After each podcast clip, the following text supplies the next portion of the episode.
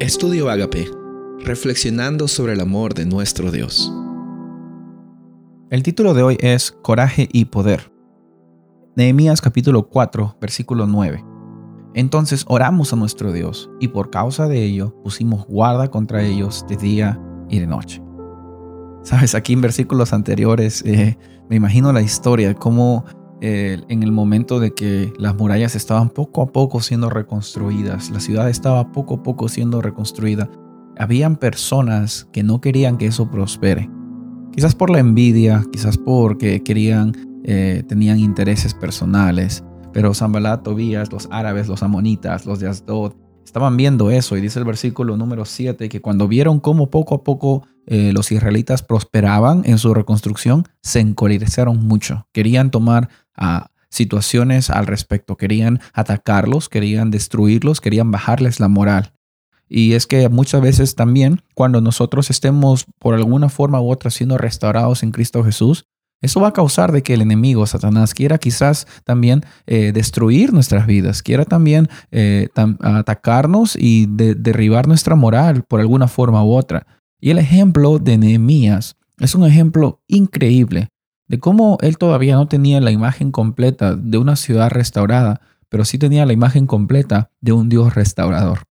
Me encanta cómo él finalmente dice, oramos a nuestro Dios. Y, lo primero que hizo es poner esta situación en las manos del que puede solucionar esta situación.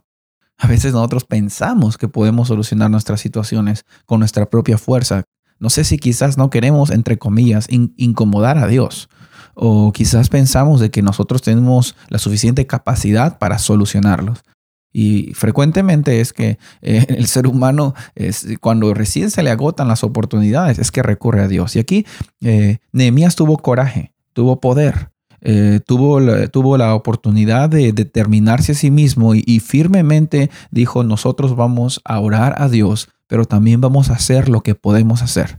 Tuvieron guardias en las personas, tuvieron también eh, turnos en los cuales unos, unos eh, construían, los otros estaban eh, con sus espadas, o también incluso los que estaban construyendo tenían también sus, sus espadas, uno mientras construía con una mano y con otra mano quizás ahí estaba la espada también guardada, lista también, si es que se presentaban las situaciones. Y en la vida también tenemos que prepararnos para las batallas que nos van a venir. Eh, no va a haber un momento en nuestras vidas en que no tengamos batallas, no va a haber un momento en nuestras vidas que no tengamos dificultades, pero también que no haya ningún momento en nuestra vida que no tengamos la determinación de que hay un Dios de que nos va a bendecir si ponemos de nuestra parte. Él también pone de la suya con mucho gusto, porque la liberación de los problemas por parte de Dios, eh, Él lo hace de diferentes formas.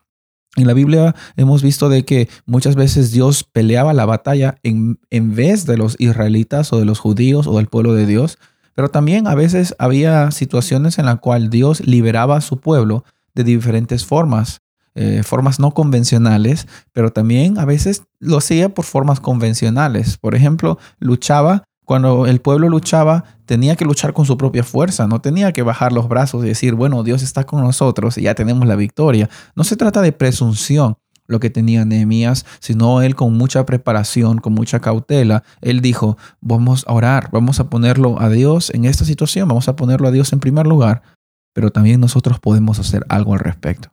Hoy día, en las situaciones y en las luchas que tú tengas, en las batallas, quizás hay enemigos que no quieran que tú prosperes, pero hay un Dios que ya tiene la prosperidad, la salvación para ti.